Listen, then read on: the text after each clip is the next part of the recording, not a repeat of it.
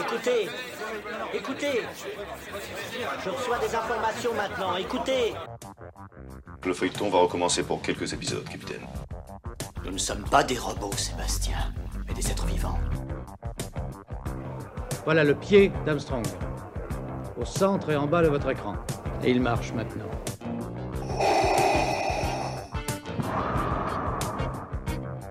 On peut dire aujourd'hui que la science-fiction est bel et bien partout.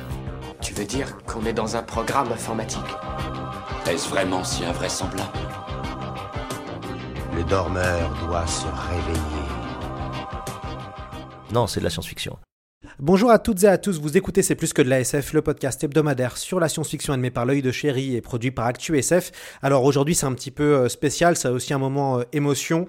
On va pouvoir parler de Largo Winch, ça faisait longtemps que j'attendais une occasion et une justification pour pouvoir parler de Largo Winch. C'est une BD que je lis depuis que je suis enfant et euh, pouvoir en parler aujourd'hui, c'est un vrai, euh, un véritable plaisir. J'ai la chance d'être avec euh, Philippe Franck, le, le, dessinateur, et Eric Giacometti, le, le, scénariste, pour parler de la frontière de la nuit. Alors vous allez me dire tout de suite, bah Largo Winch, c'est pas de la science-fiction. Oui, tout à fait. Sauf que, sauf que pour ce, le dernier épisode, donc le 23e album, il se passe dans l'espace. En tout cas, une partie de l'album se passe dans l'espace, mais je, pense que la suite, on, il y aura peut-être encore un peu plus d'espace. Et donc, c'est un petit peu l'occasion, comment on fait euh, finalement, euh, de, pouvoir discuter qu'on ne fait pas de la science-fiction comme Largo Winch, mais qu'on introduit des éléments d'anticipation peut-être, des éléments un petit peu euh, science-fictifs. Ça va être un peu ça la, teneur de notre discussion. Euh, messieurs, déjà, bonjour à vous. Bonjour. Merci d'être euh, avec moi aujourd'hui. On est dans la salle euh, Largo Winch. Alors pour ceux qui ont écouté le podcast depuis le début de la semaine, on était dans la salle Valérian et Laureline avec Pauline Marmel. Là, ça y est, c'est la salle Largo Winch. Euh, voilà, on, on, évolue toujours au fur et à mesure de nos aventures. Euh, on va commencer avec vous, Eric. Vous êtes un ancien journaliste au, au, Parisien. Comment vous avez scénarisé cette, cet album? Comment est venue l'idée? Et, et, pourquoi finalement Largo se retrouve dans l'espace bah, Écoutez, je vais vous décevoir, mais il va falloir poser la question à Philippe. C'est lui qui, c'est lui qui a eu l'idée de l'espace. Alors, je me tourne maintenant vers euh, Philippe. Merci Eric, c'était bien d'être avec vous. Alors Philippe, pourquoi l'espace? Non, mais c'était une vieille envie, euh, déjà du temps où je, je, je finissais, enfin avant que je finisse la collaboration avec Jean, quand il, il m'a avoué son désir d'arrêter la série, euh, là où on en était euh, au numéro 20. Euh, J'avais déjà cette idée, en fait, d'envoyer de, l'Argo dans l'espace, mais c'était un peu tôt, et, et donc on a fait deux albums avec Eric sur sur de la finance. Et à un moment, s'est posé la question est-ce qu'on attaque maintenant ce, ce, cette affaire de, vol suborbital ou, on, le réserve pour euh, plus tard encore euh, on, fait, on fait deux albums euh, avant d'aborder ce sujet. Et la question est, cruciale parfois parce que la bande dessinée, ça prend un certain temps à être mise en scène pour ma part un an et demi de travail quand même, et je parle même pas de l'écriture du scénario pour Eric, euh, qui, qui, vient avant. Donc, euh, il y a quatre ans, on se posait la question. Euh, Est-ce qu'on attaque ce sujet tout de suite ou on le postpose encore de deux albums? Et puis, euh, bah, apparemment, comme l'enthousiasme était présent du côté de chez Eric, euh, je me dis bon, ben voilà, on, a, on a pris la décision euh, assez rapidement de se dire bon, ben on, aborde le sujet. Et c'est vrai que pendant tout le temps où j'ai décidé, lui a écrit cet album, ces deux albums, et puis euh, moi, le temps que je réalis, réalisais en dessin celui-ci, c'était de la science-fiction. Euh, c'était encore de la science-fiction. Mais il se fait que cet album sort après cet été, où tout le monde a décidé de d'envoyer sa capsule, son module, son sa navette euh, à l'assaut de l'espace. Et donc euh, voilà, on arrive pile poil au moment où euh, ça fait partie de notre quotidien et de notre réalité. Alors vous avez parlé de Jean euh, Van Hamme, euh, qui était le scénariste de la série. Largo Winch est un, un, personnage qui a été créé en 1973. La série avec vous en BD commence en 89. Et puis donc euh, Eric est arrivé pour reprendre le, le, scénario. Comment on scénarise un, un, album de, de Largo Winch, Eric? Déjà, alors là pour le coup, je vais pouvoir compléter ce qu'a dit Philippe sur l'espace. Parce que l'espace, il y a une particularité, c'est que moi j'ai baigné toute mon enfance dans le spatial. Ma mère a travaillé au Centre national d'études spatiales et enfant, euh, je voyais, j'étais au courant, il y avait des, des, gens de ce midi-là qui venaient manger la, dîner à la maison. Et euh, par, par exemple, elle m'offrait des posters de la NASA, des posters fabuleux sur l'espace. Donc, euh, je baignais dans cet univers, et cet univers m'a toujours fasciné. J'ai vu 2001 l'Odyssée de l'espace à 6 ans. Vous imaginez 2001 l'Odyssée de l'espace déjà pour un adulte, c'est pas évident, mais pour un 6, à 6 ans, c'est incompréhensible, si ce n'est que c'est fascinant. Et cette dimension spatiale m'a donné le goût de la SF, en fait. Je suis passé de l'espace concret à la SF ensuite. Ça, c'était pour vous dire, quand euh, Philippe me parlait de d'enthousiasme, oui, l'enthousiasme sur le spatial, ça remonte à très loin. Alors maintenant, pour scénariser, euh, bah, vous savez, c'est d'abord vous avez l'idée d'une histoire, vous la couchez sur le papier. Ensuite, cette histoire, vous la nourrissez avec des personnages. Ensuite, ces personnages doivent évoluer dans ce qu'on appelle une arène, c'est-à-dire un environnement, et une thématique. Les personnages, c'était l'argot, donc tout ça, moi, j'hérite de ces, personnages. Vous créez ensuite ce qu'on appelle les personnages secondaires et tertiaires et les adversaires ou ceux qui vont être en opposition avec l'argot. L'environnement, bah, l'environnement, c'est un environnement très high-tech avec, euh, avec le spatial en contrepoint, mais aussi d'autres thématiques. Vous nourrissez tout ça.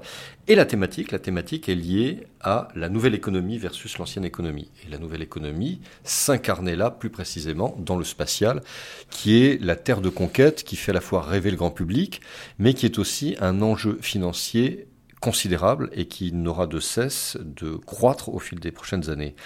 Donc on est dans moins que de la SF, mais, mais, mais, mais, mais tout va très vite, tout va très vite. C'est-à-dire que ce qui se passe, ce, que, qui est en train de germer dans des cerveaux de chercheurs, de constructeurs, de bâtisseurs, de créateurs, mais dans quelques années, là pour le moment c'est de la SF, mais ce sera peut-être plus de la SF après.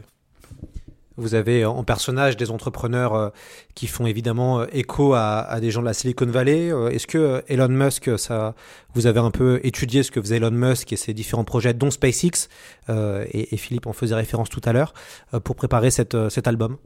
Alors, vous avez deux choses. Vous avez euh, le réel, le concret. Qu'est-ce qui existait à l'époque quand le scénario a été écrit? Donc, on, on savait déjà que des gens comme Branson, euh, comme Musk, comme Bezos, ça mettait des, des- des- on, on- on chiffre là en centaines de millions en investissement.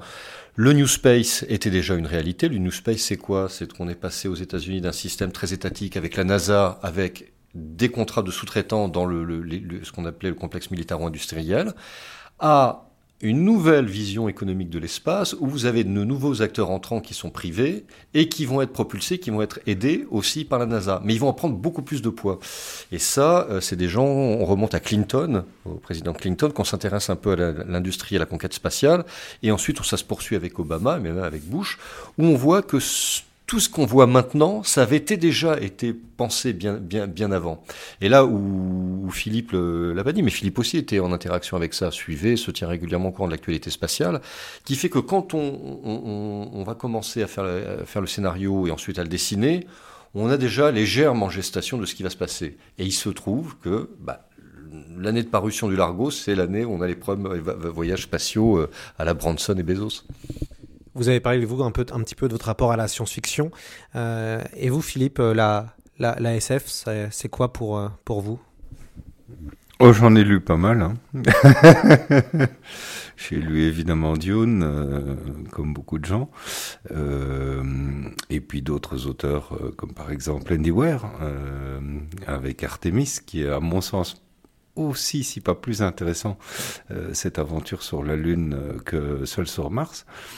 Mais euh, je me réjouirais qu'on l'adapte au cinéma. Et mais bon, j'en oublie, hein, mais ça a commencé avec Jules Verne, évidemment, déjà. Bon. Voilà, moi ça a baigné mon, enfance, comme beaucoup d'ados. Euh, et puis c'est ça probablement aussi, c'est cette aventure euh, où tout, devient possible, parce que dans, SF, euh, on est beaucoup plus libre que si on traite euh, de sujets contemporains. Euh, ça m'a certainement donné envie de, de, faire de la bande dessinée. D'ailleurs, mes premières bandes dessinées, euh, alors que j'étais pas encore professionnel, j'étais encore au, lycée à l'époque, puis je dessinais des petites histoires de, de 30, euh, une quarantaine de pages en général. Je me rappelle avoir fait des. Alors, c'est pas des parodies, mais ce sont des, espèces de copier-coller de Star Trek où je dessinais à longueur de temps des cieux noirs avec des étoiles et puis le, fameux l'Enterprise.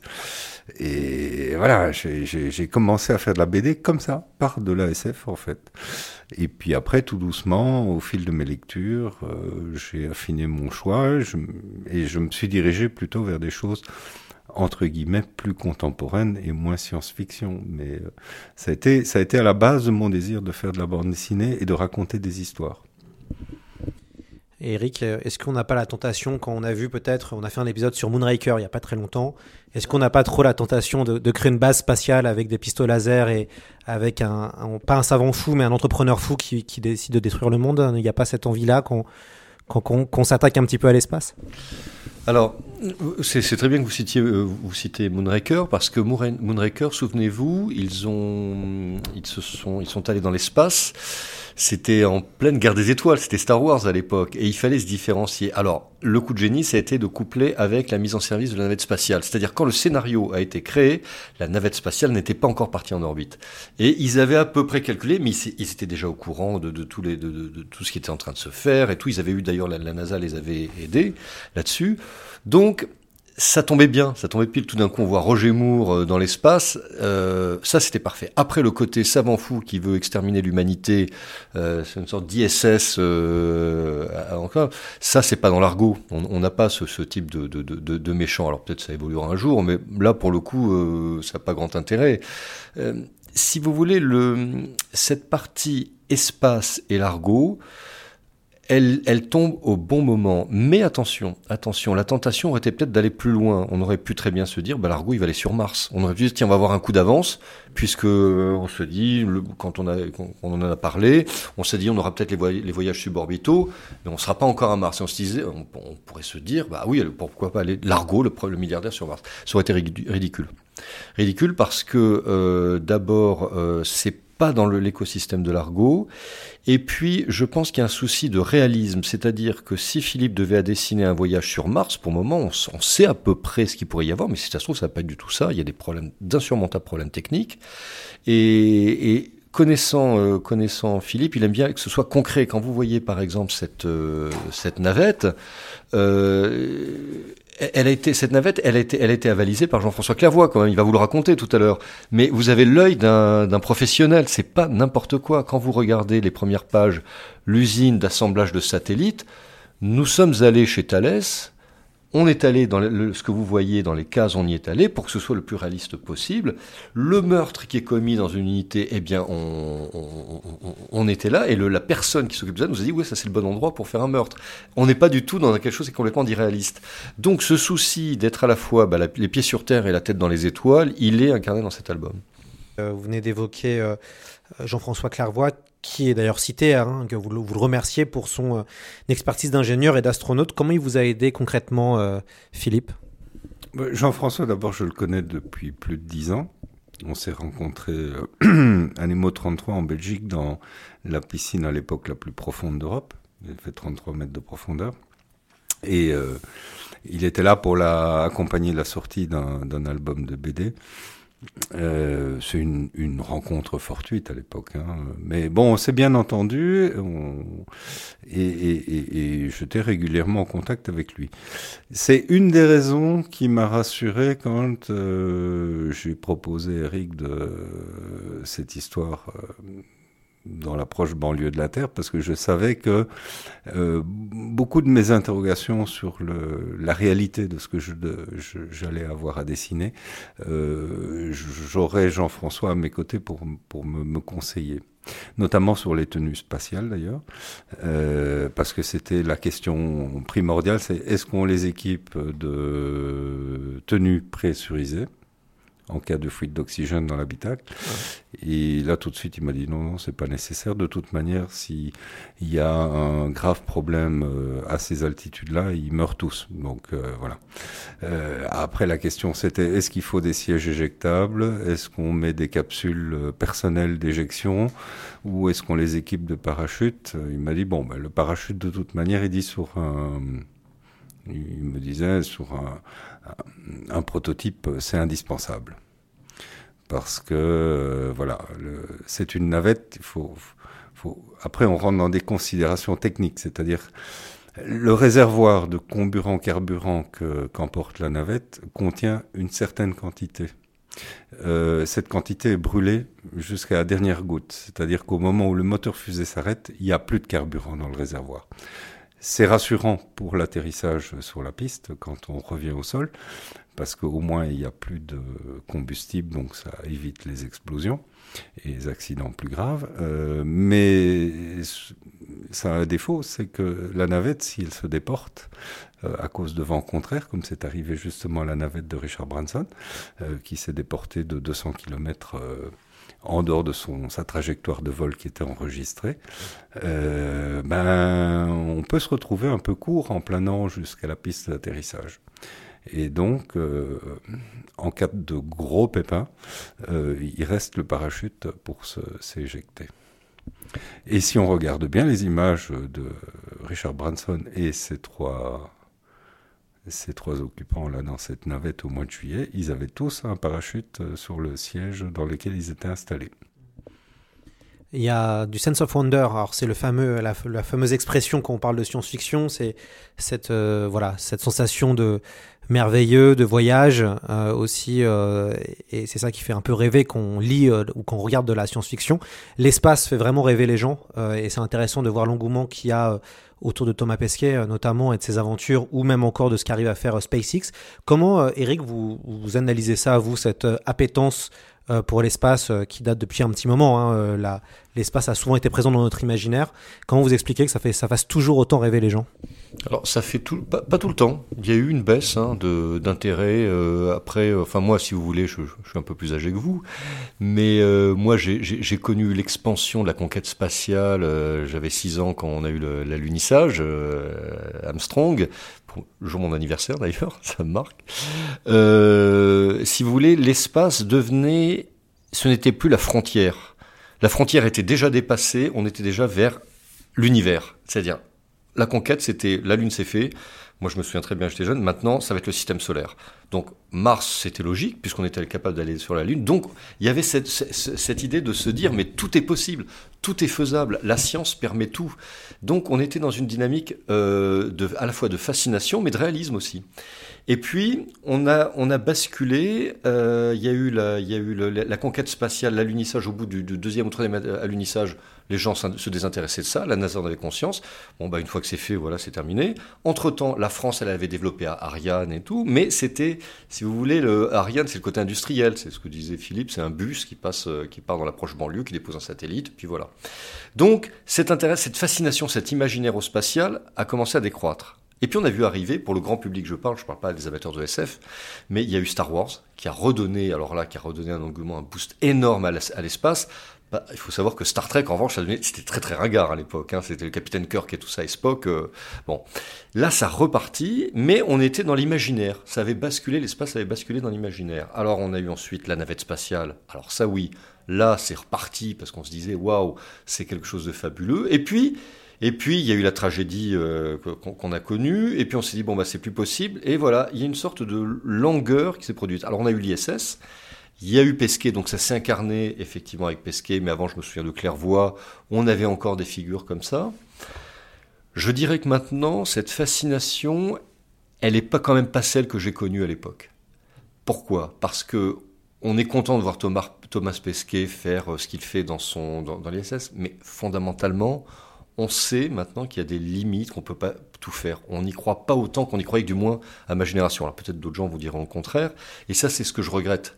Pourquoi? Mais c'est lié à plein de choses. C'est que moi, mon époque, et c'est pour ça qu'on dit SF, science-fiction. Pourquoi mon époque? J'ai l'impression d'être un vieux, un vieux con quand je dis ça, mais vous alliez dans une librairie, les rayonnages de SF, c'était comme maintenant l'équivalent de ce qu'on voit pour les ados, de la, de la, fantaisie, ce genre de choses. La SF, c'était une littérature, il y avait des grands noms, il y avait des, choses, c'est parce qu'on y croyait. On se disait tout est possible. Moi, je me souviens quand j'ai lu Hyperion, euh, mais Hyperion, pour quelqu'un de ma génération, on se disait, mais pourquoi pas? Pourquoi pas On peut, euh, un jour, on, aura droit à ça. Et, si vous voulez, progressivement, ce que j'ai vu, c'est que cette fascination de l'espace a divergé. On trouve ça euh, bluffant, marrant, mais pour moi, c'est comme si on se prenait des selfies dans l'espace. C'est pas le fait tout d'un coup, tout est possible, l'univers va s'ouvrir. Peut-être que Mars va redoper tout ça, parce que Mars, on peut passer à autre chose encore, et on voit avec les films, euh, les films hollywoodiens. Peut-être aussi que c'est lié à notre époque, notre génération, où la science n'est plus porteuse d'espoir comme avant. Et ça, peut-être, c'est la différence avec vos générations par rapport aux miennes. Moi, j'ai toujours cru que la science, euh, on allait vers le meilleur. Peut-être que j'ai gardé toujours ça en moi. J'ai une formation de scientifique et j'y crois. Je crois que quelque part, peut-être qu'un jour, on va maîtriser certaines choses. Donc, j'ai toujours ça en tête. Mais pour les nouvelles générations, l'espace, la science, on pense déjà aux problèmes. Euh, il, y a les, il, y a les, problèmes climatiques, il y a tout ça. Donc voilà, moi je suis un peu mitigé pour cette histoire de fascination pour l'espace. En dehors, en dehors de ça, bon, c'est vrai qu'on peut croire que la science va sauver l'humanité. Mais en dehors de ça, il y a, il y a de part et d'autre, hein, de la part de l'ESA et de la NASA, il y a eu, comme ce sont des agences relativement jeunes, qui n'ont pas beaucoup d'histoire, ils ont mis un certain temps avant de se rendre compte que comme leur budget dépendait des États, euh, il fallait qu'il y ait un engouement du public pour ces aventures spatiales. Et euh, l'ESA a changé radicalement de politique euh, ces dernières années parce qu'il y a eu un changement de directeur. Il faut savoir qu'avant, les astronautes ou spationautes, on peut les appeler comme on veut, quand ils rentraient euh, d'une mission de plusieurs mois dans l'ISS, euh, on les gardait un peu sous cloche, c'est-à-dire qu'on ne leur donnait pas la parole. C'était le directeur de l'ESA qui euh, s'arrogeait en fait tout, le succès de la, de la mission. Et on essayait de garder les, astronautes dans une espèce de silence pour qu'ils ne se fassent pas trop mousser, parce que c'est souvent une affaire d'ego. Hein, et avec le nouveau directeur aujourd'hui, euh, il y a un changement de politique, c'est-à-dire qu'on met les spationautes en avant. Et c'est pour ça que Pesquet a énormément de succès sur les réseaux sociaux. C'est parce qu'on lui donne la parole et puis qu'il y a deux personnes à terre qui euh, s'occupent de son réseau social, euh, qui euh, communiquent régulièrement sur sa situation, sur ce qu'il est en train de faire, sur ses états d'âme. Et, ça change toute la donne parce que du coup, on fait participer le public à terre à son aventure à 300 km au-dessus de, l'océan. Du coup, ça change toute, la perception qu'ont les gens de ce qui se passe en altitude.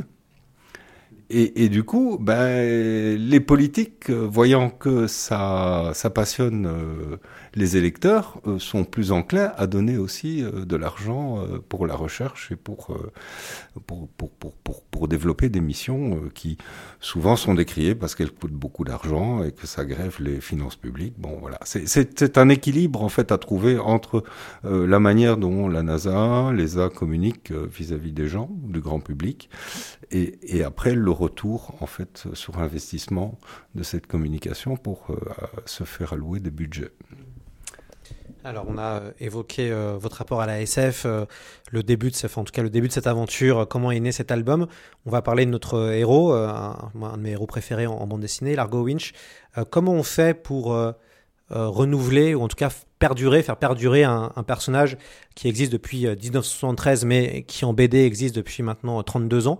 Comment on fait, Eric, pour arriver à un peu renouveler euh, ce, personnage Est-ce qu'on est face comme dans James Bond finalement un besoin de, renouveler des choses, à se, euh, à on va dire un cas, enfin on va dire mettre de l'actualité? Euh, vous n'hésitez pas à faire des petites références des fois à l'actu, euh, notamment à MeToo. Euh, Est-ce qu'il faut faire ça pour arriver à, faire en sorte que l'argot parle toujours autant et soit toujours autant dans l'actualité? Bah, disons que si vous voyez l'évolution des albums de Largo, on a toujours eu, regardez bien, des clins d'œil à ce qui se passe. Je ne sais plus lequel, ça Philippe, euh, pas dire exactement. Je me demande si c'était pas dans celui qu'on est juste après les subprimes où Largo fait une donne une interview sur les subprimes. On est en plein, il vient d'avoir les subprimes, il donne son interview et tout. Euh, nos colères noires, non? Ouais, c'était voilà. Donc là, il était pile poil dans l'actu. Là-dessus, je crois que ces clins d'œil, il y a y a, y a- y a- toujours eu. Alors moi, après mon job, c'est autre chose. Il faut vra- vraiment l'ancrer, l'an- l'ancrer de plein pied. Et là, je pense que ce qui est intéressant, et de toute façon c'était une demande de Philippe, c'est plus lié en fait au groupe W qu'à Largo. Largo, c'est un personnage éminemment bonerde, si vous regardez bien. Il a des valeurs qui sont euh, très saines. Euh, il ne se renie pas. Moi, je vois pas depuis l'évolution du personnage en quoi il aurait changé. Largo, ça veut dire qu'il était déjà le début, il était euh, intemporel, mais dans le bon sens du terme. En revanche, son univers, son groupe, lui, euh, il avait pris un sacré coup de vieux. Euh, regardez bien les divisions. Euh, vous avez division mine, métallurgie, transport aérien, transport maritime. Ce sont des, hum, si vous voulez, ce sont des, une économie qui est, qui durable parce que c'est toujours, on a toujours cette économie, économie-là, mais c'est plus la nouvelle économie. C'est un groupe qui est un peu vieux. Donc l'idée, c'était de faire évoluer ce groupe et en faisant évoluer ce groupe, bah, tout simplement d'aborder des thématiques nouvelles sur un plan économique. Alors on pouvait aller sur les biotech, on n'avait jamais été, Largo n'avait jamais été sur les biotech, on aurait pu aller sur, euh, sur Internet, il n'est pas présent sur, sur Internet, hein, c'est pas Monsieur Google ou Monsieur Facebook, euh, Largo, ou le spatial. Il se trouve que le spatial, bah, ça tombait pile poil, l'envie de Philippe et puis envie qui était partagée, que, j'ai partagée. Donc là, là-dessus, l'évolution se fait là-dessus. Après, le clin d'œil à MeToo, oui, c'est pas pas le but du bouquin, c'est juste de l'ancrer comme ça, un, marqueur. Mais enfin, vous avez mis tout là, et puis après quelques pages plus loin, vous avez un, euh, euh, défilé de, de mode, un peu Victoria's Secret. Voilà, donc nous on assume totalement euh, ces, deux côtés. Le tout, si vous voulez, on n'est pas là pour. enfin, moi je pense, on n'est pas là, ce que dit Philippe, pour donner des messages. On, est là d'abord, c'est l'aventure avec un grand A, c'est l'évasion. Mais avec ce côté en se disant, oui, c'est possible, tout ce que vous voyez là, ça, se passe, ça se passe de nos jours. Le, seul domaine où on est un peu dans la science-fiction, en fait, avec l'argot, c'est dans la parité. Euh, quand on regarde la distribution euh, le casting des différents présidents de division, on se rend compte qu'on est, on n'est pas loin de la parité. En fait, il manque une femme dans le groupe pour qu'on ait exactement euh, six femmes et six hommes euh, à la tête des différentes divisions. Il y a 12 apôtres là, euh, et on n'en est pas très loin. Ça n'existe absolument pas aujourd'hui dans le monde réel, cette distribution-là. Comment vous, vous préparez, vous, un, un album de Largo, euh, Philippe, en termes de dessin Comment ça se passe? C'est quoi vos, petites habitudes? Parce que je suppose qu'en 32 ans maintenant, il y a peut-être des habitudes qui sont, qui sont ancrées. Bah, il y a un incontournable, c'est le repérage. Donc, euh, Eric avait été chez Thales Alenia pour euh, voir un petit peu euh, et voir sous quel angle il allait aborder euh, certaines séquences de, l'album. Et bon, moi, je suis derrière, évidemment, avec mon appareil photo. Et, un des éléments les plus importants, en fait, avant d'attaquer un album, c'est qu'est-ce qu'on va pouvoir collecter comme euh, documentation, parce que ça va déterminer un petit peu euh, la qualité des images. Après, on va être plus ou moins proche de la réalité. Quand on n'a pas de documentation, de toute manière, on va faire comme si on en avait et on va faire passer des vessies pour des lanternes aux lecteurs, sans, sans mauvais jeu de mots, parce que parfois, euh, n'ayant pas de documentation, on se dit tiens, ben, qu'est-ce que qu'est-ce qui donnerait une crédibilité à tel environnement euh, pour que ce soit vraiment crédible? Qu'est-ce que qu'est-ce, à quoi le lecteur s'attend? Et qu'est-ce qui pourrait rendre la chose euh, tellement incrédible que que, que, que ça tiendrait pas la route. Et, donc on, on analyse un peu les pour et les contre de ce qu'on a en images, et même parfois si on a des images qui sont très réelles, parce que voilà, euh, je, les, je les regarde et je me dis, bon, ça c'est too much. Je, je vais revenir à ces tenues spatiales par exemple. Euh, la grande question avec Jean-François, c'était bon, on a on a tous vu les nouvelles tenues de- d'Elon Musk, hein, euh, qui font un peu film de science-fiction des années 50 quand même, parce qu'ils à, à mon sens, ils ont l'air tous un peu ridicules comme dans leur combinaison blanche avec leur casque un peu ovoïde là. Euh, ça m'a plus fait rire quand euh, je les ai vus la première fois en photo et puis en présentation vidéo. Euh, sur internet, ça m'a, ça m'a, j'ai pas pu m'empêcher de rigoler, quoi. Donc, euh, je me dis non, je peux pas euh, équiper l'argot avec ce genre de vêtements, même si c'est, si ça a été pensé par des designers ou des couturiers euh, euh, de renom. Et, et donc, en discutant avec Jean-François, bon, on avait déjà éliminé la, la, combinaison pressurisée. Et puis je me dis, bon, ben, les gens sont quand même habitués à avoir des tenues plus ou moins entre guillemets militaire, euh, c'est-à-dire comme on a affaire à une navette qui est encore un prototype, euh, on a des pilotes d'essai qui sont plutôt habillés en kaki, euh, ben optons pour le kaki avec une, une, tenue qui va se rapprocher un petit peu de ce que fait, de ce que Richard Branson a imaginé ou en tout cas équipé ses, ses, ses, ses passagers et on sera plus ou moins dans le vrai, c'est-à-dire qu'on n'est ni trop en avance, ni trop euh, passéiste. On a quelque chose qui euh, s'intègre bien et qui, est crédible pour le lecteur euh, lambda, qui a une image de, ce que ça devrait être. Voilà. C'est un peu comme ça que se fait les choix. Mais c'est valable aussi pour les, les environnements architecturaux ou le choix des décors naturels ou plein de choses. Et la couleur, c'est vrai que maintenant qu'on lit du Largo, et même depuis le début, il y a toujours eu un travail euh, très intéressant sur la couleur. On a des couleurs chatoyantes. Euh, on a envie de se plonger dans l'album. C'est à chaque fois, euh, moi, quand je lis un Largo, je me dis waouh, les couleurs, euh, ça me donne vraiment envie d'y être euh, et de rentrer dans les cases. Comment vous, travaillez euh, les, les couleurs avec Bertrand Denoulet ben, c'est un compliment qui me va droit au cœur parce que c'est un gros boulot et pour Bertrand et pour moi. Euh, c'est vrai que Bertrand va euh, débroussailler, on va dire 80-90% du boulot. Euh, c'est lui qui qui part de la page blanche et qui remplit avec des teintes euh, l'essentiel des surfaces. Et moi, je vois après son travail, quand il m'envoie son, son travail fini, euh, je, je regarde la page avec mon œil qui est un peu un œil euh, particulier, qui déforme un peu les choses de temps en temps. Et, mais je vois quand une couleur n'est pas à sa place. Ça, et, et, donc, je vais travailler pendant un mois sur euh, une page après l'autre. Je vais la, je vais la, la regarder, l'analyser et, et voir ce qui me dérange, parce qu'il y a quelque chose qui est fondamental en bande dessinée, c'est que ça n'existe dans aucun autre média, c'est qu'on raconte une histoire. Euh, à l'inverse du cinéma, on n'a pas un écran, on a huit ou neuf écrans euh, différents qui sont rassemblés sur une page.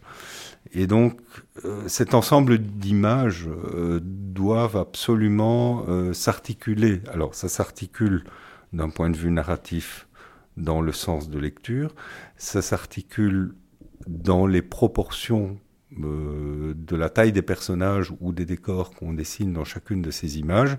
Ça s'articule avec des grandeurs d'images différentes, mais ça doit au final s'articuler aussi à la couleur euh, pour qu'il y ait quand même quelque part une espèce d'harmonie qui s'installe et, et, pas une répétition de même teinte avec euh, le, le, problème de la couleur c'est que si on a des, des, des surfaces de couleur par exemple on va prendre un exemple on va parler en pourcentage on a des taches de vert un peu partout dans la page et puis des taches de rouge euh, si on a 50% de surface verte et 50% de surface rouge, on a toutes les chances de brouiller la lecture de la page. Parce qu'on n'a pas... En fait, la couleur, c'est une question de déséquilibre. Il faut que le déséquilibre soit toujours en faveur d'une couleur et que les autres teintes qui sont en minorité viennent renforcer ce déséquilibre et, et le mettre en valeur. Voilà. Et il faut, c'est là où on trouve une unité et une, lisibilité entre les différentes images. Et il faut surtout euh, conserver ce déséquilibre. Alors, euh, dans la, les, secrets de fabrication d'un bon Largo Winch, c'est aussi d'avoir un bon méchant, un méchant souvent euh, impitoyable. Eric, comment vous avez travaillé le, professeur, on va dire le, méchant un peu énigmatique de cet album? Alors écoutez, déjà, euh, son apparence, c'est Philippe. Il fait référence, euh, il, vous le dira, à quelqu'un de connu, ou alors on le dit pas. Donc ça, c'était pas moi. Non, après, moi, je, en fait, l'idée, c'était quoi? Vous savez, les personnages de tueurs, euh, moi, je suis romancier hein, à la base, hein, j'écris des polars et tout. Euh, et puis je fais les largos. Au bout d'un moment, quand vous inventez des tueurs et quand vous voyez ce que font les, collègues, vous pouvez pas non plus en inventer 36 000. C'est-à-dire soit vous avez le, le, tueur implacable, froid, qui a la gueule de l'emploi, ça vous en avez plein les James Bond, soit vous avez le tueur qui n'a pas l'apparence du tueur. Et ça c'est intéressant. parce qu'il n'a pas l'apparence, donc il a une apparence plutôt débonnaire, aimable. Et là, vous pouvez avoir un homme, une femme. Plus cette personne est âgée, moins elle est, elle est inquiétante. Donc, l'idée, c'était de faire, et j'en avais pas vu dans les, les, les, albums de Largo, un, tueur qui est proche de la retraite, qui a bien envie de raccrocher, mais qui en fait est un vrai salopard. Mais il a une apparence il a une apparence qui est complètement, en fait, c'est le type, euh, vous le croisez dans la rue, vous avez envie de devenir pote avec lui. Ça, m'a rappelé moi mon premier polar qui s'appelait Le Rituel de l'ombre. J'avais inventé un personnage avec, euh, avec Jacques Ravette qu'on appelait le jardinier. Le, jardinier, il avait une particularité, il coupait, il torturait les gens, il coupait les doigts avec un sécateur, vous savez, que vous pouvez acheter chez Truffaut. Il était mes venu quand j'avais été dans un Truffaut pour acheter du matériel de jardinage, et là je tombe sur le type qui, était, qui avait une gueule de, bon papy, et qui était avec son sécateur, qui était en train de faire virevolter son sécateur. Je le regarde, je dis, ça c'est intéressant, ça, comme ce type-là est foncièrement inquiétant. Bon, voilà, où, on peut trouver des idées, et regardez bien, si vous vous baladez, prenez quand vous prenez le métro, quand vous êtes dans la rue, vous allez voir, imaginez les gens que vous croisez en tueur. C'est un exercice de style que j'ai découvert, je ne sais plus quel réalisateur, c'est pas Hitchcock, c'est un autre, hein, je me demande si c'est pas Sidney Lumet, ou non, William Fredkin peut-être, qui disait voilà, pour avoir des idées comme ça, en fait, il suffit de voir dans le, le quotidien et imaginer tout d'un coup ce type-là, cette personne, c'est quelqu'un qui peut vous vouloir du mal. Ça, ça devient franchement intéressant. Philippe, sur le, le, le professeur Inspiration euh, graphique et visuelle? Ouais, pour les internautes, je vais lâcher le morceau. Il s'agit de. Je me suis inspiré, bah, très largement, mais personne ne l'a encore jusqu'à présent reconnu, de Joseph Stiglitz, un économiste. C'est vrai que quand on y pense maintenant, ouais, il y a quelque chose, ouais. Voilà, non, ça me faisait. Euh... Il a une tête de bon père de famille, euh, voilà, ou de bon grand-père, euh, et, et, et, très souriant en général sur les photos, euh, et, ça m'a amusé. Surtout de l'équiper de lunettes un peu inquiétantes comme ça, avec des petits yeux inquisiteur. Ouais. Non, non, c'est bah, voilà, ça me change aussi de l'ordinaire des tueurs que j'ai l'habitude de mettre en scène, qui sont, qui sont, en fait, le, bon tueur, le bon méchant, c'est souvent le méchant sympathique auquel on prête un, une portion d'humanité, parce que déshumaniser les, les tueurs, bon, ça, ça, ça, arrive la plupart du temps, hein, mais, mais, mais, mais je, on, on, on perd en on perd. C'est plus inquiétant si la personne est, est, est vraiment sympa. Ouais, on pense à Gus Frink dans euh, euh, Breaking Bad, euh, donc le, le, le chef de la mafia locale qui tient un salon de, de poulet, de, de, resto à emporter de poulet et qui a l'air d'être tout à fait propre sur lui et, et normal, alors qu'en fait le personnage est, est, littéralement effrayant. Regardez par exemple des, des grands séries qui leur prenaient Ted Bundy. Ted Bundy, c'est le gendre idéal, c'est le gendre parfait. Il a pas, c'est pas, c'est pas Michel Fourniret. C'est vraiment, il a, il a, la gueule, euh, la gueule du, premier de la classe.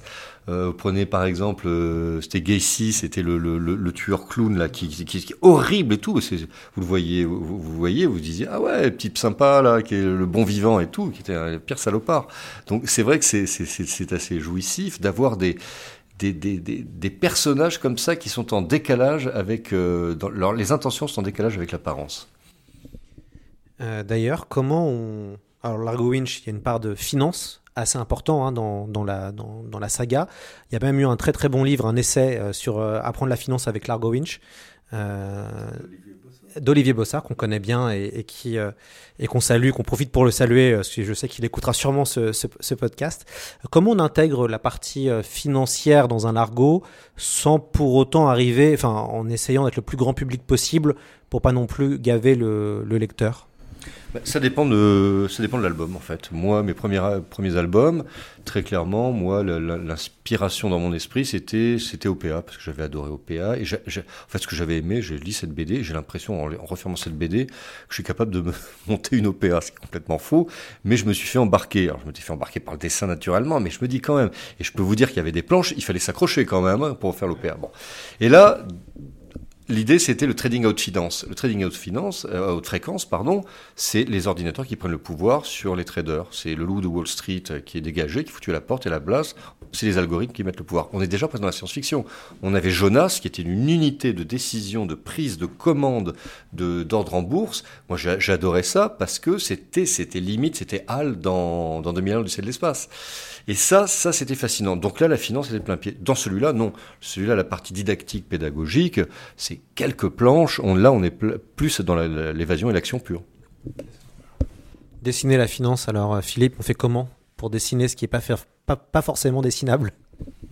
Oh, un big board, c'est c'est un, une prise de tête en fait à chaque fois. Alors ça paraît simple à dessiner, mais euh, pour que ce soit pas ennuyant, euh, d'abord, je fais pas d'effet parce que c'est un moment dans l'histoire où le texte prime sur le dessin, de toute manière, parce que les explications sont primordiales pour euh, comprendre la suite de l'histoire. Et donc, si on fait des effets graphiques ou, euh, euh, on va dire, de, de, de, cadrage particulier dans ces moments où euh, on a justement besoin de toute l'attention du lecteur, euh, je pense qu'on passe à côté de quelque chose euh, de primordial. Il faut, il faut rester très classique en fait dans le découpage. Et d'un autre côté, dans ce classicisme, trouver des attitudes euh, pour chacun des personnages qu'on met en scène, euh, image après image, euh, des attitudes où le, où le jeu de l'acteur, du, du, personnage, est, est expressif.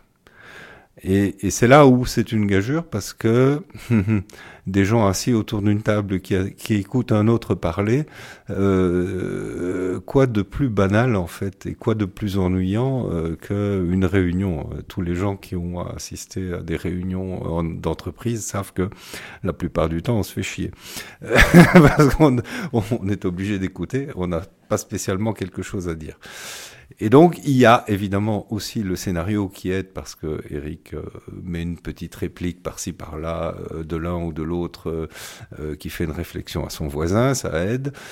Et, après, bon, ben, c'est un exercice un peu obligé dans l'argot, mais je suis régulièrement confronté à ce fameux big board qui, qui, qui hum, et, en général, je pense que je m'en sors pas mal parce que le, truc est assez digeste, malgré les cinq pages qu'il y a dans cet album-ci.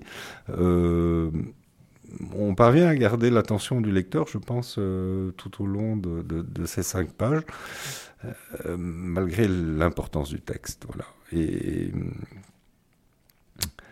et, et, et voilà, c'est un. Moi, moi j'essaye pas de faire des des effets, effets graphiques euh, à ce moment-là. Je reste relativement classique parce que je pense que c'est la meilleure manière de s'en sortir.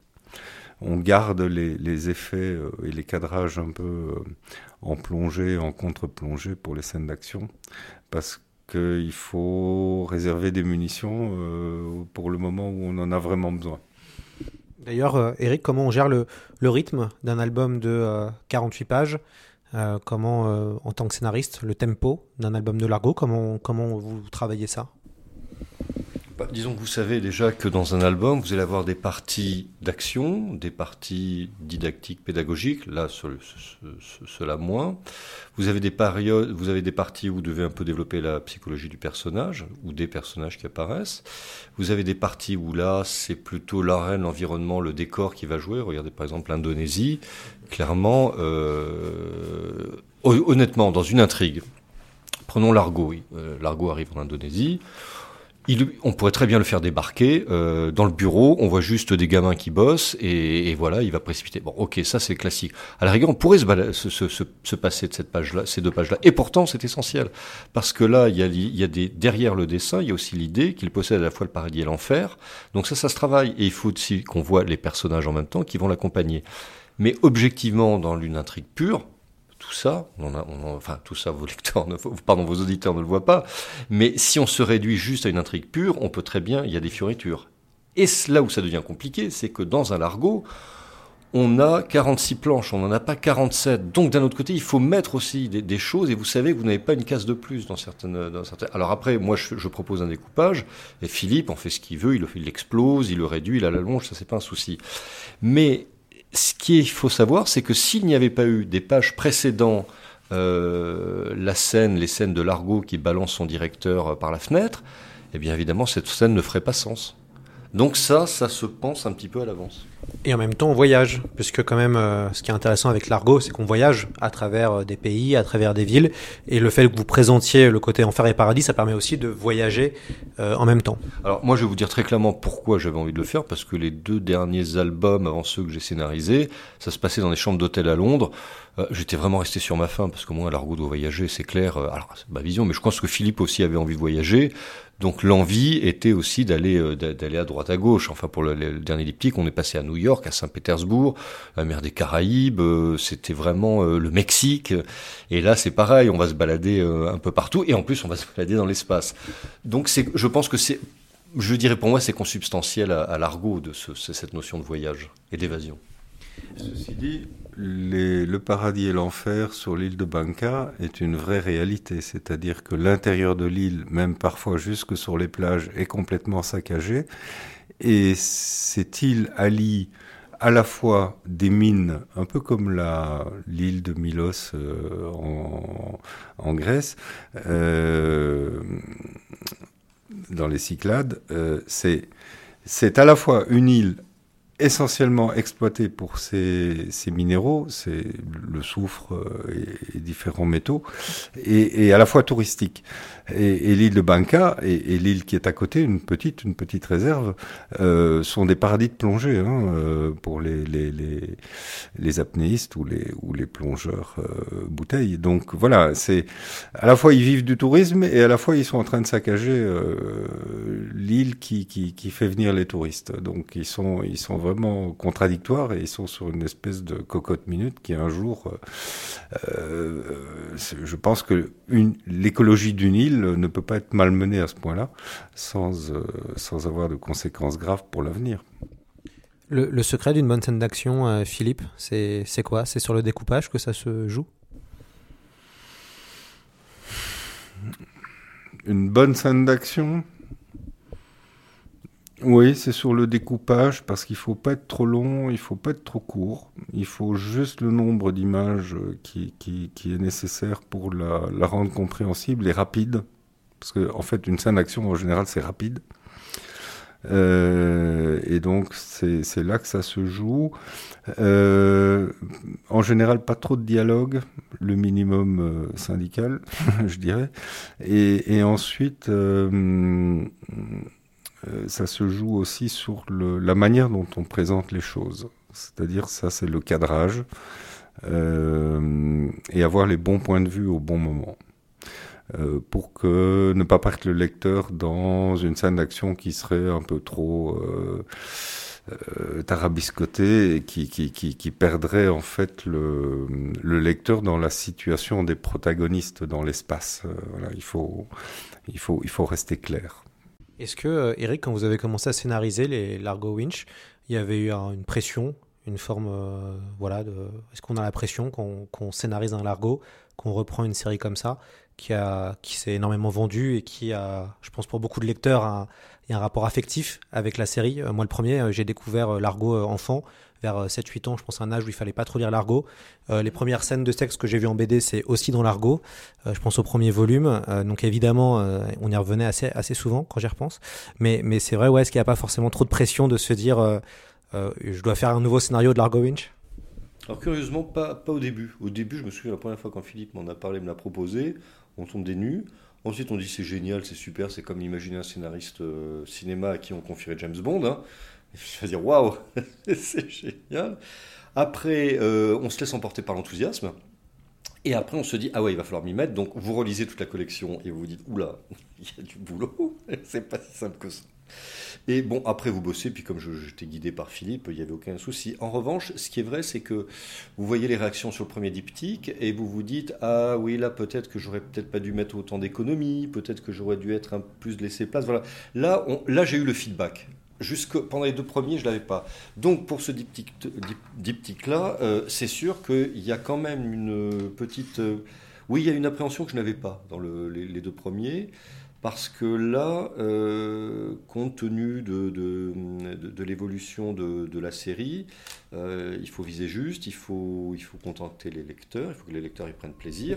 Alors entendons-nous bien, on ne peut pas avoir, quand on scénarise ça, une démarche marketing. Ça, c'est impossible. Vous ne pouvez pas vous dire, alors je vais mettre tel ingrédient, tel ingrédient, tel ingrédient, je secoue et je suis sûr que ça va marcher. Ça, c'est faux, ça n'existe pas. Vous prenez le- les scénaristes des James Bond, ils ont tous eu le même problème à un moment donné. On est à la fois euh, enthousiaste et vous êtes conscient de la responsabilité que vous avez, parce qu'il y a une très grosse machine derrière, parce que le dessinateur, vous, vous allez mettre quelques mois pour le scénariste, alors que le dessinateur, il va se taper ça pendant un an, voire plus. Et c'est une longue responsabilité. Donc oui, cette pression vient, vient après. Mais au final, vous savez, euh, vous vous dites une chose, c'est que quoi que vous fassiez à un moment donné, il faut être authentique. C'est-à-dire que il n'y a rien de pire que de vouloir créer quelque chose pour dire je veux absolument plaire au lecteur ou je veux absolument plaire au dessinateur, je veux absolument plaire à l'éditeur. Pourquoi? Parce que plus vous allez être là-dedans, plus ça va sonner fou. Et c'est ce qu'on voit souvent dans certaines œuvres, quand vous voyez par exemple, il y, a eu des imitations de, de l'argot, vous sentez que la personne s'est dit, allez, ok, je vais prendre des ingrédients, non, non, ça marche pas comme ça. Donc ce qu'il faut être, il faut être vraiment conscient des règles du jeu, se faire plaisir, se donner tout. Si ça marche, c'est formidable.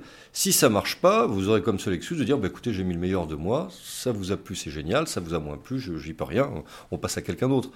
Il faut vraiment avoir cette humilité.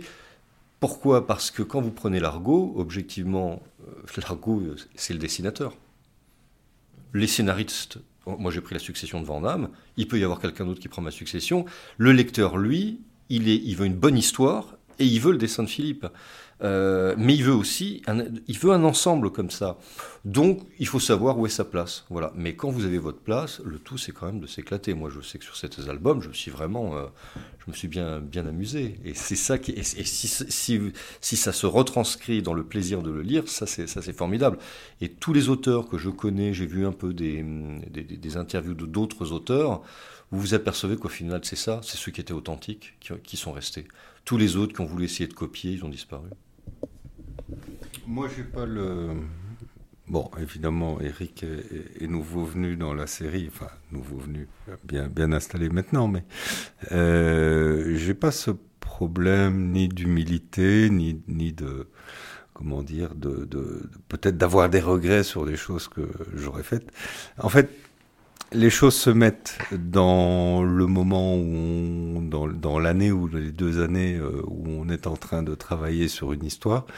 Alors, c'est vrai que avec le recul du temps sur 31 ans maintenant, et puis 23 albums, bientôt 24, euh, j'ai, j'ai des préférences personnelles sur certains albums, mais c'est pas pour ça que je renie les autres. Ils ont tous une bonne raison d'exister.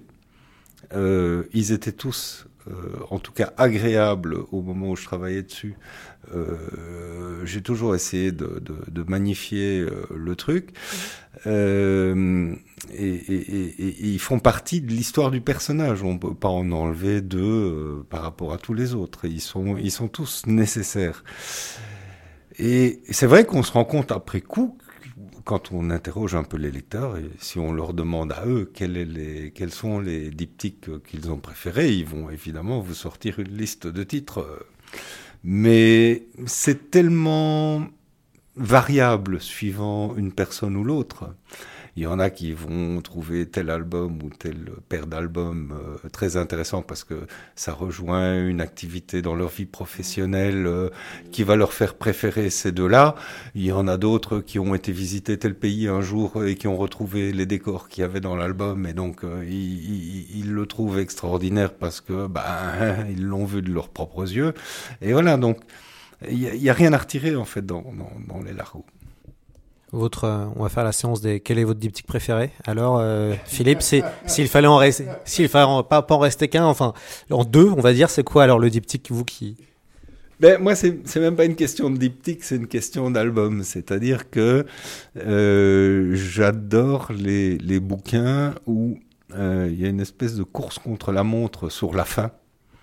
la manière, par exemple, Business Blues est un album où je me suis énormément amusé dans Et mourir quand l'argot quitte le yacht euh, pour euh, rejoindre Venise et essayer de taper un mot de passe euh, dans un, sur l'ordinateur pour arrêter le compte à rebours d'une bombe.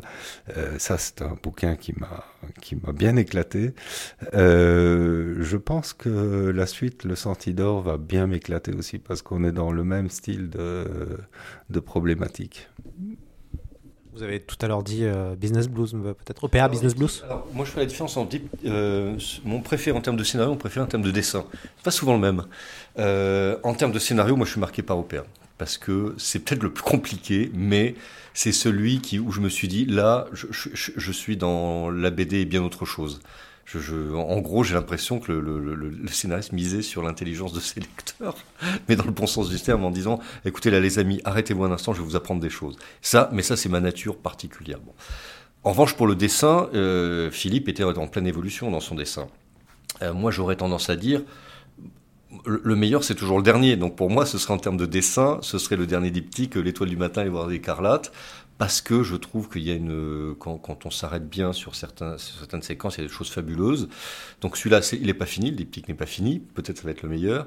Et puis j'aurais une préférence, c'est celui que j'ai pas scénarisé pour euh, euh, la voix et la vertu et, les, et, le, Tao, parce que là, on était vraiment dans celui où on on utilise le plus euh, euh, la reine en l'occurrence, qui était l'évasion et de, découvrir cette civilisation à travers, à travers ce dessin qui à la fois tient non seulement sur des décors, qu'ils soient urbains ou périurbains, mais aussi sur toute l'iconographie qui va avec, toute la culture qui va avec cette civilisation.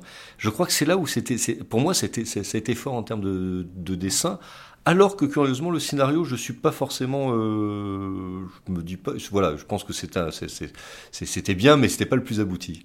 Et c'est ça qui est bien dans l'argot. C'est un peu, vous savez, comme les James Bond. Vous allez me dire, il y a James Bond. J'adorais pour le méchant, j'adorais pour ça. C'est ce que disait Philippe. Il y a toujours quelque chose qui va vous accrocher, même si vous vous dites, bon, l'histoire, ok. Mais alors il y a ça que j'ai vu cette séquence. Et ça, ce ne sont que les œuvres riches qui peuvent vous le procurer. Ça, c'est une constante. Regardez bien toutes ces séries qui durent, tous ces héros qui durent, ça veut dire que vous êtes sûr quand vous allez, même si vous avez été un peu, un peu déçu par le précédent, vous savez de toute façon que vous allez racheter le prochain, vous allez voir le prochain film parce que vous savez qu'on va vous surprendre et qu'on va vous apporter du plaisir. Alors, pas 36 des comme ça. Hein, honnêtement, moi, à part Bond, Largo et qu'est-ce qu'on pourrait rajouter d'autre? Black et Mortimer peut-être, non? Non, c'est toujours pareil. Mais non, Black et Mortimer, j'adore Black et Mortimer, mais je suis pas surpris, c'est toujours pareil. On a toujours Black et Mortimer, on a toujours la reine d'Angleterre, on prend une tasse de thé.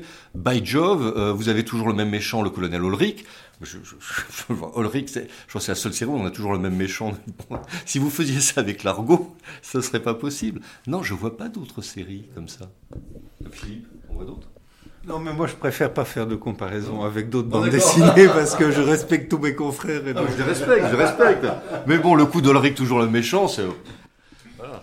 Euh, alors, pour moi, le, euh, moi, c'est finalement, c'est euh, mon album préféré. Je pense que c'est Shadow. Euh, ouais, c'est l'album que j'ai suivi à l'époque. il était en, en fascicule dans Télé 7 jours et ma grand-mère avait Télé 7 jours et donc je savais, elle, elle me laissait, elle me l'envoyait je récupérais les quatre pages à chaque fois dont elle est 7 jours pour, euh, pour celui-là. C'était le plus hard hein, de mémoire. Oui, oui mais moi, c'est. J'ai pas un excellent souvenir. Alors, de Golden Gate, oui pour la mise en place parce que cette affaire de Simon euh, qui se prend pour euh, le roi du monde euh, vis-à-vis de l'argot, qui essaye de le ramener à la raison en lui disant tiens on est en train de se servir de toi. Enfin il le dit pas dans ces termes mais il essaye de lui ouvrir un petit peu les yeux. Et j'aimais bien cet antagonisme entre Simon qui pétait un câble enfin qui se prenait un gros coup, comme on dit à, Bruxelles, euh,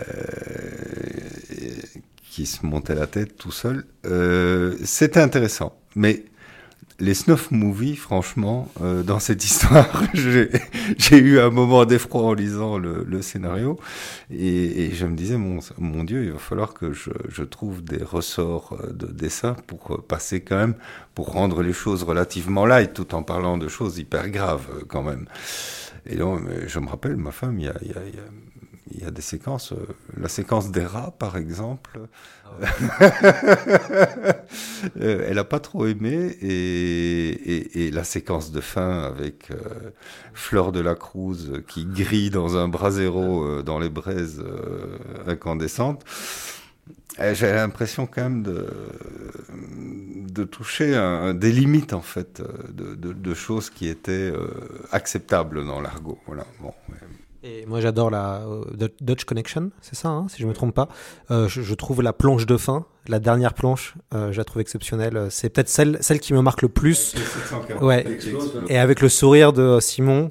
Ils avec ont ils ont alors si on regarde la troupe qui assiste à l'explosion du 747, ils ont tous un air différent. Il y a le commissaire euh, hollandais qui euh, est catastrophé parce que toutes ses preuves s'envolent. il y a Largo qui est impassible, il y a Freddy Kaplan, euh, je pense, qui rigole un petit peu, il y a, il y a évidemment Simon qui est hilar. ils ont tous une attitude dans cette image qui chacun laissant transparaître en fait son sentiment profond. Euh, ouais, c'est vrai que c'est une, une, bonne page de fin. Mais moi, j'ai d'autres pages de fin qui me plaisent énormément, comme euh, euh, la page de fin de Et mourir avec les deux filles qui traversent la place Saint-Marc sous la pluie et qui laissent l'argot comme un con tout seul sous les arcades. On peut dire la, pardon, mais la, la, fin de, de Dutch, encore un mot que j'aimais, parce qu'on découvre le trafic de drogue, on apprend, on a plein d'éléments sur le trafic de drogue, c'est fabuleux. Euh, non, c'est le, la fin, n'est pas du tout euh, morale, parce que non seulement, alors, euh, l'argot bute les gens, comme il les tue, hein, et en plus, il pollue. Vous avez vu à 747, quand ça, quand ça explose, entre le kérosène, les saloperies et tout qui, qui est dessus, on pourrait plus faire ça de nos jours. Ce, sera le, mot de la fin. Un grand merci Philippe Franck et à Eric Giacometti d'être venu dans C'est plus que de la SF pour parler de La frontière de la nuit, le dernier album de Largo Winch qui se passe entre autres dans l'espace et que nous euh, recommandons euh, évidemment euh, de, lire à nos, à nos auditeurs. J'espère qu'on se retrouvera, messieurs, pour parler d'une nouvelle fois de Largo Winch. Ah bah là, cette fois-ci, l'idée c'est Mars sera dépassé, donc je pense qu'il va falloir viser au-delà du système solaire. du Centaure. Non, la suite ne sera pas piquée des verres, euh, je vous le garantis. Il y a encore plus d'action que dans le, que dans le, premier, le premier volume. Super, merci à vous.